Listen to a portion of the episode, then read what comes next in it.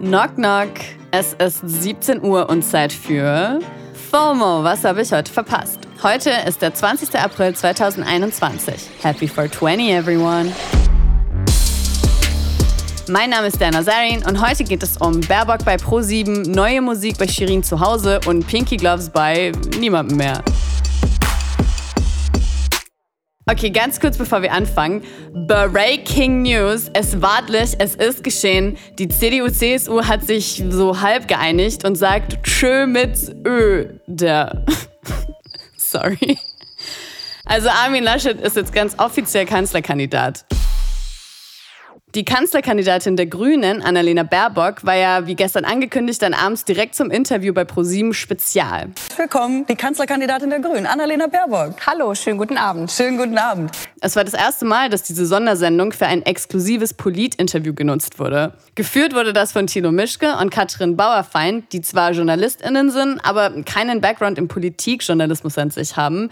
Was dann auch zu einer eher unkritischen Interviewsituation und ein paar etwas naja, ungewöhnlichen Fragen und Formulierungen geführt hat. Äh, um es mal mit Oliver Kahn zu fragen, braucht man da Eier bzw. Eierstöcke in Ihrem Fall. Baerbock hat sich irgendwie wacker durchgeschlagen und Twitter did what Twitter does und hat alles unter dem Hashtag P7 Spezial gnadenlos mitkommentiert. Twitter-User at Bieberburg schrieb zum Beispiel, es gibt an diesem Interview nur zwei positive Aspekte.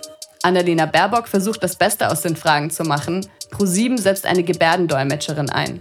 Ansonsten ist das Interview wirklich katastrophal. Qualitätsjournalismus geht irgendwie anders. Ein Journalistenkollege vom Tagesspiegel schrieb, Jetzt haben Thilo Mischke und Katrin Bauerfeind am Ende des Interviews A. Baerbock auch noch applaudiert. Wenigstens ehrlich, aber schmerzhaft mit anzusehen. Hashtag P7 Spezial. Wer durch einen richtig heftigen Shitstorm gegangen ist, sind die Gründer von Pinky Gloves. Wir sind überwältigt von der Resonanz. Jetzt ist uns klar, dass wir noch umsichtiger vorgehen müssen. Falls ihr das letzte Woche nicht mitbekommen habt, könnt ihr zum Beispiel in die FOMO-Folge vom 14. April reinhören. Ganz kurz gesagt wurde da ein sehr umstrittenes Hygieneprodukt für Menstruierende von zwei Männern konzipiert und jetzt haben die beiden auf Instagram eben auch schon wieder das Ende ihres Unternehmens bekannt gegeben. In ihrem Post zeigten sie sich schon krass getroffen von dem Ausmaß an Hate, der auf sie eingeprasselt ist und der vor allem auch auf ihr Privatleben übergeschwappt sei. Öffentliche Anfeindungen auf der Straße bis zu Morddrohungen habe es gegeben. Und daraufhin zeigten sich dann einige, die vorher auch laut Stimmung gegen Pinky Gloves und die beiden Gründer gemacht hatten, etwas reumütiger. Und ein Auszug vom Kommentar der Autorin Luisa Dellert dazu fasst das eigentlich ganz gut zusammen. Ich fand zwar das Produkt absolut sinnfrei, aber möchte gleichzeitig betonen, dass mich diese Debatte hier um euer Produkt nochmal zum Nachdenken anregt, wie wir in Zukunft miteinander umgehen sollten. Aus konstruktiver Kritik wird inzwischen viel zu schnell Empörung und aus Empörung wird Hass. Ich finde euren Schritt stark und wünsche euch, dass die Leute euch in Ruhe lassen und verstehen, wie Fehlerkultur funktionieren sollte in diesem Fall. Wen das Ganze jetzt auch zum Nachdenken gebracht hat, kann gerne nochmal in unsere Folge vom 27. März zu Cancel Culture reinhören, wo wir über genau dieses Thema gesprochen haben. Bei Shirin David wird auf jeden Fall gerade alles andere als gecancelt. Nach eineinhalb Jahren hat sie nämlich am Sonntag ganz Back to the Roots mäßig ein Video von sich hochgeladen, in dem sie ein bisschen ihr Zuhause zeigt und vor allem von ihrem neuen Album erzählt. Aber Schuhe, Schuhe draußen, ja, genau. Und jetzt könnt ihr reinkaufen. Das Video ist mittlerweile auch schon bei über einer Million Views und ganz nach Shirin-Manier direkt zum Nummer 1 Trending-Video auf YouTube geworden. Das liegt aber nicht nur an ihrer Crib, sondern auch daran, dass sie ein neues Snippet aus ihrem anstehenden Album darin vorspielt. Darin kriegt Bibi Blocksberg auch direkt Shoutout in der ersten Line Magic Bitch Bibi Blocksberg. Was sie einfach ein Kommentar vom OG Bibi Blocksberg YouTube-Kanal gebracht hat. Hallo, Streetcred 3000.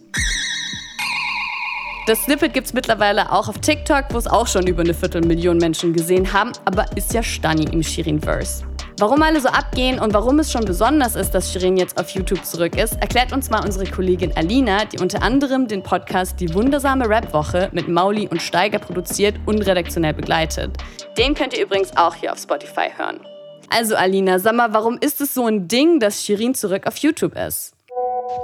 Hey Dana, klar erkläre ich dir sehr gern. Also ich denke, jeder Fan will sehen, wie viele Zimmer hat Shireen, was steht da drin und am liebsten wollen auch alle noch wissen, was es gekostet hat. Ne?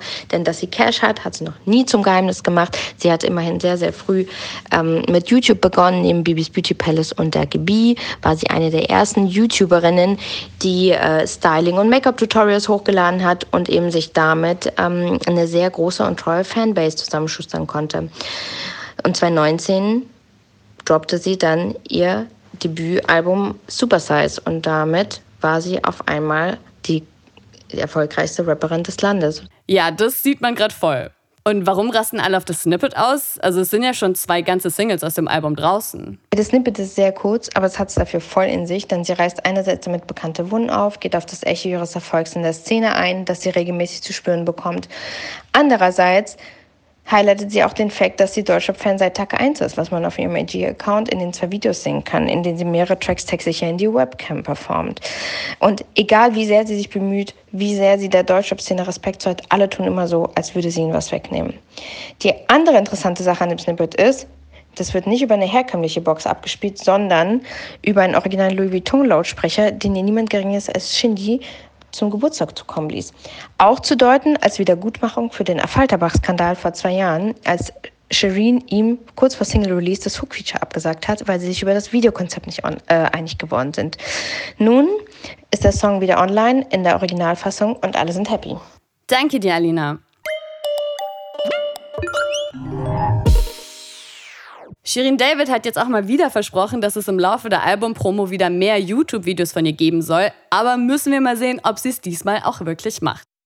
Ja, und das war's auch schon wieder für heute mit FOMO und wir hören uns morgen wieder hier auf Spotify.